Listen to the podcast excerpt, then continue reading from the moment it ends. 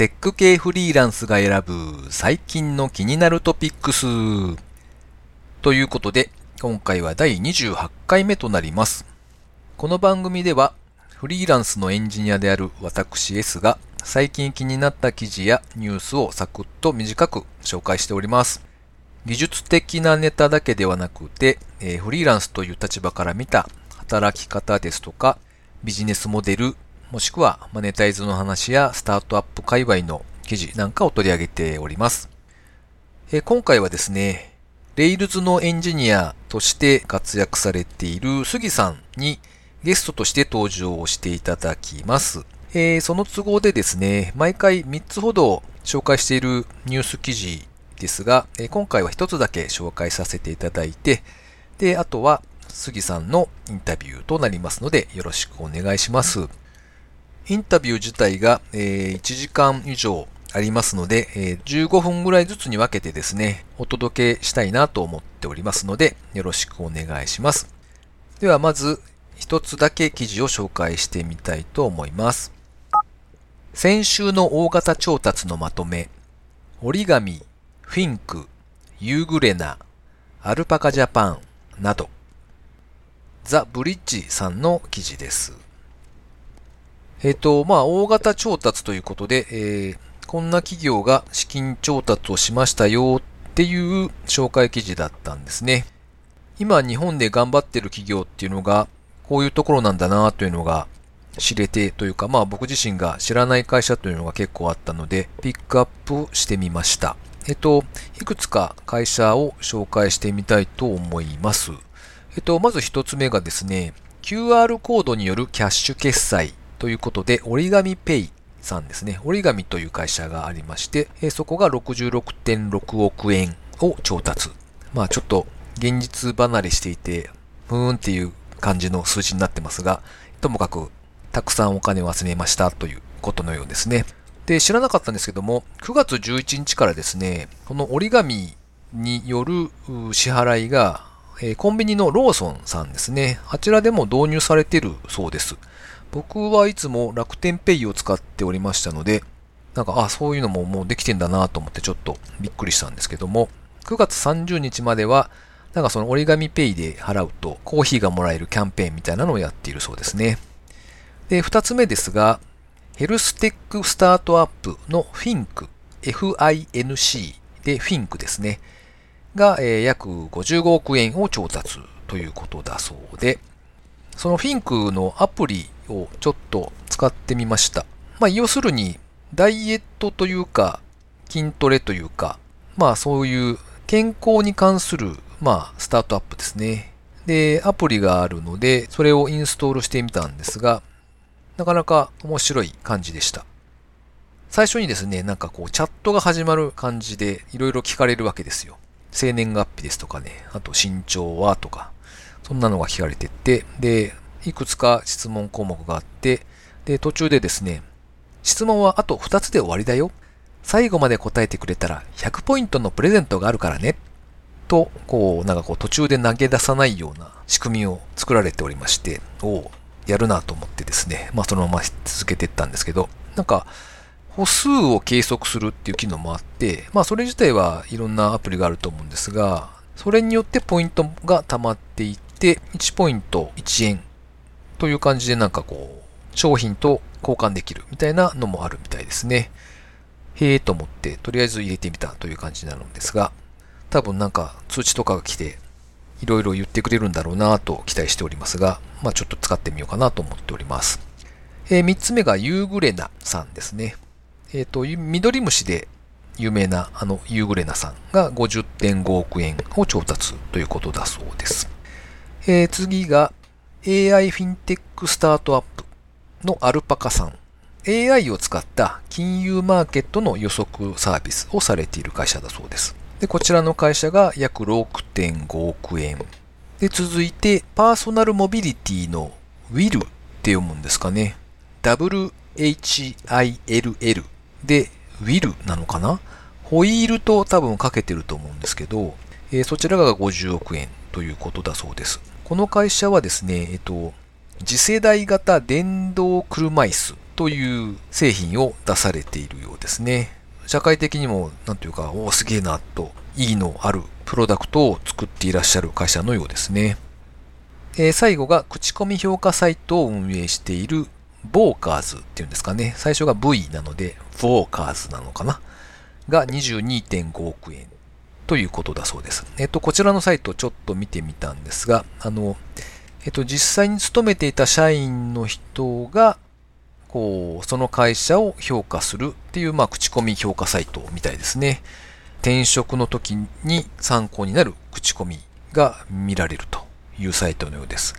えっ、ー、と、試しにですね、僕がだいぶ前に勤めていた会社を探してみたんですけども、ちゃんとありまして、そんなになんというか大きな会社じゃないんですけどね。なのにちゃんと載っていてビビりました。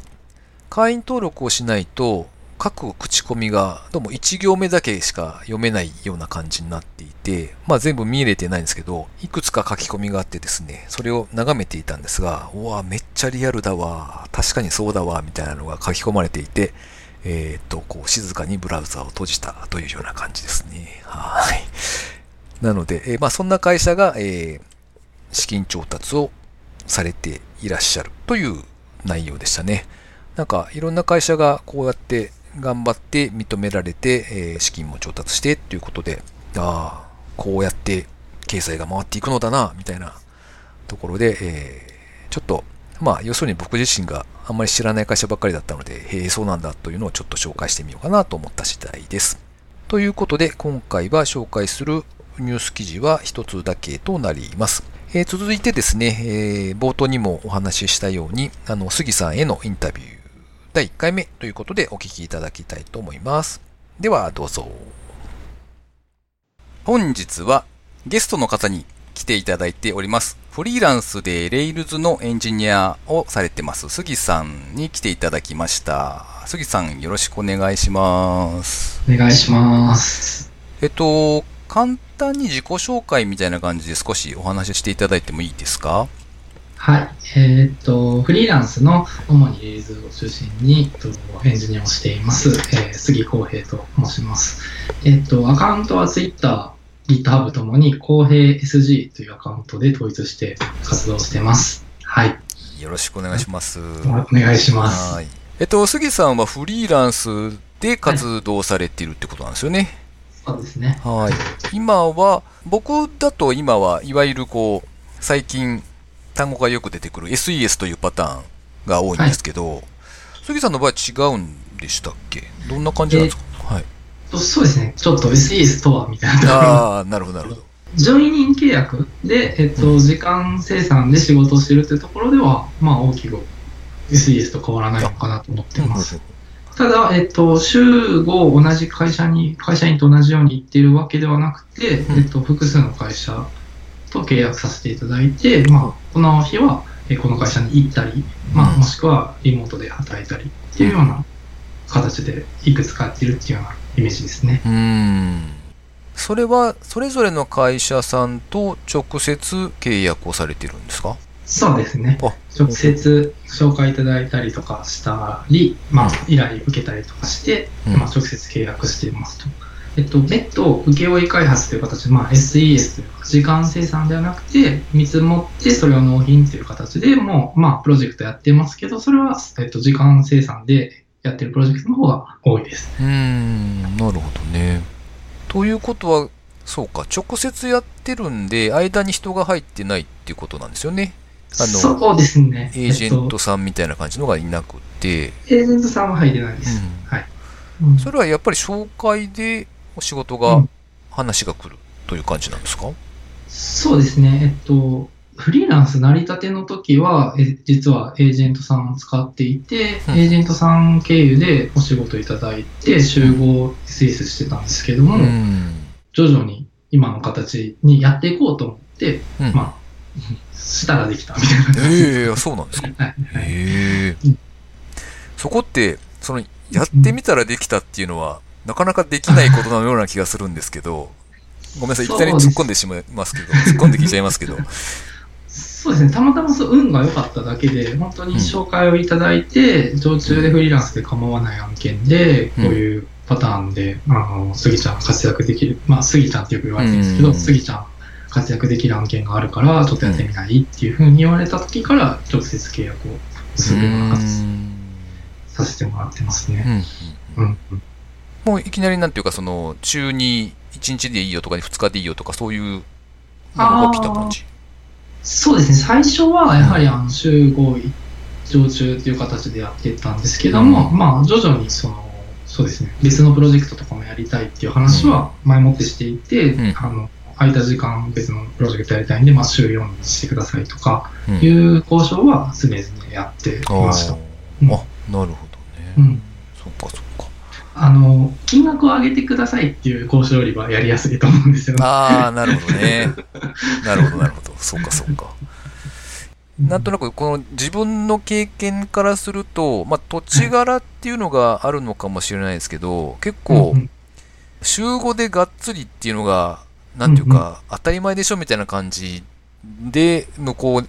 が捉えてることが多いんですけど、そういう会社さんばかりじゃないってことですね。うーん、まあ、だいぶ時流が変わってきたのかなというような雰囲気は感じますね。えっと、会社員であっても、リモート勤務が認められているとか、うん。まあ、中には週3、週正社員だけど週3しか出社しない、働かないっていう。働き方をされてるウェブ企業さんとかもあったりとか副業解禁とか、そういった。流れがあるので、うんまあ、そんな中ちょっと変わってきたかなとは思います、以前よりは。うでんまあ、たまたま時流に乗って自分はどんどんそっちの方向に振っていって、まあ、複数の企業さんとお仕事させていただくっていうような働き方になっていってるという感じですね。ああ、なるほどね。あ、そうか、そうか。えっと、僕は今言った、その、集合が当然みたいな感じって言っていたのは、まあ、いわゆる SIR さんみたいなとこなんですね。例えば製造業の会社向けに業務用のアプリを作っているみたいなところが、うんまあ、そんな感じなんですけど、えっと、ということは、杉さんが今、大体言ってるところっていうのは、自社でプロダクト開発とかサービス開発しているような会社ってことですかね。えっと、まあ、そうですね。どまあ、基本的にウェブ業界なんですけども、うんうただちょっと、その、自社サービスやってる会社ばかりでもなくて、えっと、受託、まあ、えっと、どこまで言っていいかわからないけど、某大手の広告代理店さんとか、うん。えっと、まあそういうナショナルクライアントって呼ばれるような会社さんと仕事されてるようなえっと会社さんのお手伝いという形でも動いてますね。なので、そういった、えっと、大手の企業さんが発注されるようなシステムのうんメンテナンスというか、えっと、新規開発だったりとか、メンテナンスとか、そういったものも全然、ウェブに限って言うと、そういう働き方をされてる会社さんはありそうなイメージです。うん今のお話伺う感じだと、お客さんの会社に通っているというか、まあ、場所がいろいろだとは思うんですけど、はい。通勤してお客さんのとこ行って、作業っていうのが多いんですか？えっと、例えば今日はそういう働き方をしてましたね。んでただでも、毎日出社しなくちゃいけないというわけではなくて、まあ、そことの契約も別に、うん作業場所については特にどこでも大丈夫ですよっていうような形ですね。うん。うーんうんじゃあ台風とかが来た時にはリモートで。そうですね。うんそれいいっすよね、やっぱね。たまあ、台風限らず、まあ、週1回くらい出るとか、まあ、そういった形ですかね。うん。なるほどね。ちなみに、はい時間としては、うんうんあの、まあ、9時、6時なのか、なんかそういう決まりがあるんですか？そうですね、時間に関しては結構きっちり契約させていただいていて、うんどこも、まあ、月で時間こんだけは最低働いてね。あで、まあ、働く、その分、足りない分は、えっ、と、請求から外しますよっていうような形ですね。なので、欠勤があったりとかした場合は、その分収入を減るっていうような感じです。うん。なんか出社時間とかは別に自由なんですか？えーっと、まあ、基本は、えっと、皆さんが働いてる時間に働きます。なので、朝は9時半とか10時とかが多いですね。うんおおそうかそうか。なんかあの、僕いつもふ不思議に思うというか、えっと、多分し、仕事の進め方がうまいんだろうなとは思うんですけど、なんというか、次にこんだけは働いてねって言われながら、でも向こうって、こんだけぐらいの成果は出してよねっていうか、物作ってよね みたいな要望ってやっぱりありますよね。もちろんある、あるでしょうね。ありますそ。そのあたりは、どううまいことやってるのかなっていうのは結構不思議なんですけど。そうですね。多分そこって契約してみて、えっと、期待に沿わなかったら多分、まあ、さようならっていう形にはどうしても多分なってしまうと思うので、まあ、その辺は期待値調整担当者の方としながらっていうことになるとは思うんですけども、まあ、僕は、えっと、最悪は、あの、気合で取り戻すよっていうようなタイプでは か あります。っこいい。うんまあ、もう、もう10年後もそう言ってられるかはちょっとあれですけあ。ど、まだギリギリ31歳になったところなので、ああ、そっかそっか。でまだ、20代の頃とかはもっとブラック企業でも全然働けるぜみたいな感じで、マッチョなスタイルでした。えー、うんと、レイルズがメインっておっしゃってて、いわゆるバックエンドになるんですか？そうですね、えっと、うん。レイルズが今はメインですけど、ん。まあ、バんと、まあ、バックエンドのエンジニアとして呼ばれることが、まあ、基本多いですね。うん。ただ、えっと、まあ、昔はインフラ寄りな仕事がもっと多かったんで、まあ、そういったこともできますし、まあ、JavaScript も全然やれるので、最近はリアクトと Rails の案件がやはり多いんですけども、うん。まあ、 React 書くこともありますし、まあ、うん、JavaScript やってって言われれば、まあ、やりますっていう感じな。いわゆるその、ブラウザの中でやる。より向こう側は大体やります。デザインは、まあ、あの、まあ、やったことは実はあるんですけど、まあ、CSS、JavaScript くらいは全然大丈夫なんですけど、えっと、うん。デザイン起こすところは、ちょっと、うん、あの、本職ではああ、なるほどね。うーん。仕事としてやったことはありますが、なるほどね。はいえっと、今は React が多いんですか？はい。えっと、今私がやってるのは React が多いですね。まあ、 Vue とかも書くんで、 Vue も、あ、 Vue もやってますけど、うん一部。あの、僕が直接やってるわけではないんですけど、その分業してる分ではやってますけど、うん。 React が多いですね。 React TypeScript が多いです。うーん。一応なんか、いわゆるフルスタックエンジニア風には言ってますけど。まあ、ネイティブアプリとかはやってないですし、あやってないことというと、でも、営業もやるし、あ。営業やるんですか？あ営業もやれやれます。やれますし、ディレクションもやるし、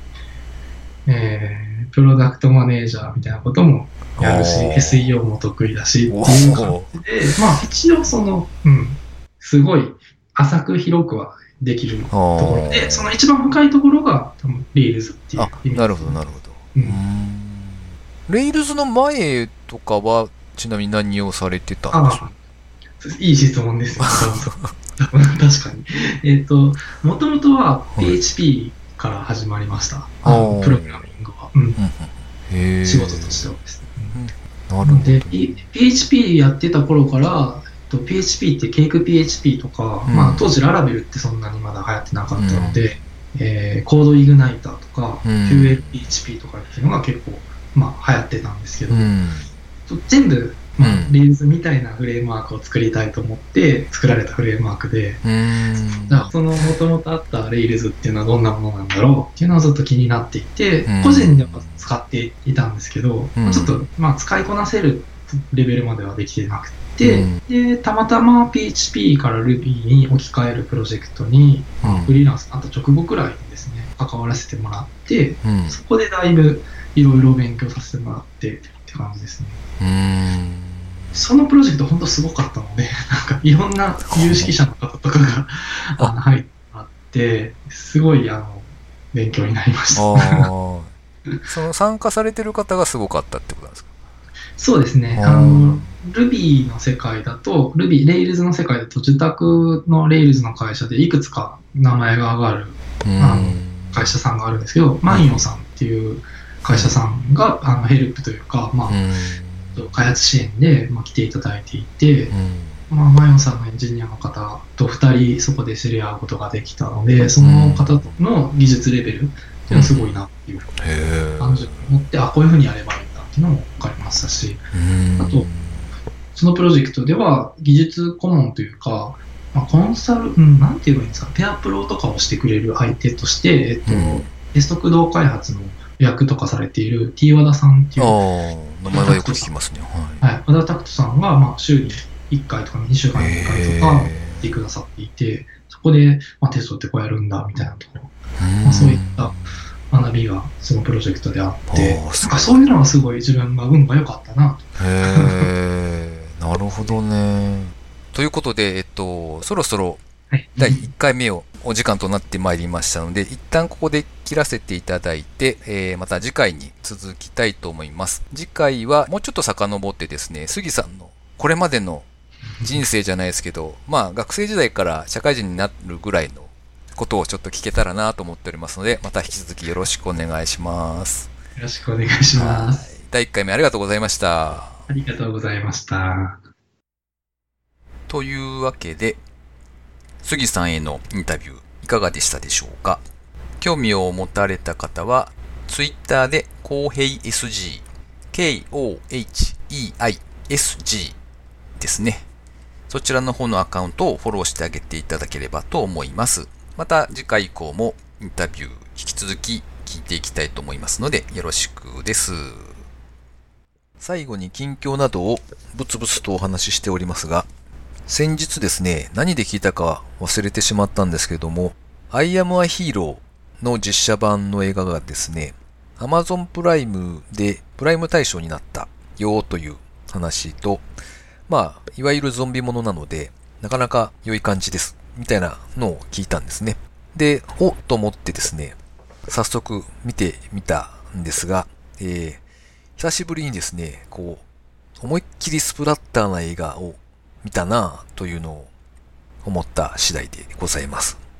なんかこう、原作の漫画もですね、全部読んでいたので、内容とか、そのストーリーの展開とかは、まあ大体覚えていたんですが、まああれがですね、こう、実写になって、しかも、ゾンビの、なんだろう、SFX っていうのかな、今でも。まああの、気持ち悪い感じの効果が、すごい綺麗にできてるわけですよ。で、すっごい生めかしいゾンビがですね、めちゃ高速で動き回るっていう映画なので、まあこれはちょっとドキドキしながら見られるいい映画だなと。えっ、と、まだ途中までしか見てないんですけど、なかなか良いなと思って見ております。ということで、えー、とても家族と一緒にですね、見られるような代物ではないので、まあそういうのが好きな奥さんとかお子さんとかであればいいんですが、うちは絶対拒否られるので、まあ一人で見てよかったなと思った、まあ秋の夜でした。ということで、えー今週もお聞きいただきありがとうございました。それではまた来週、失礼します。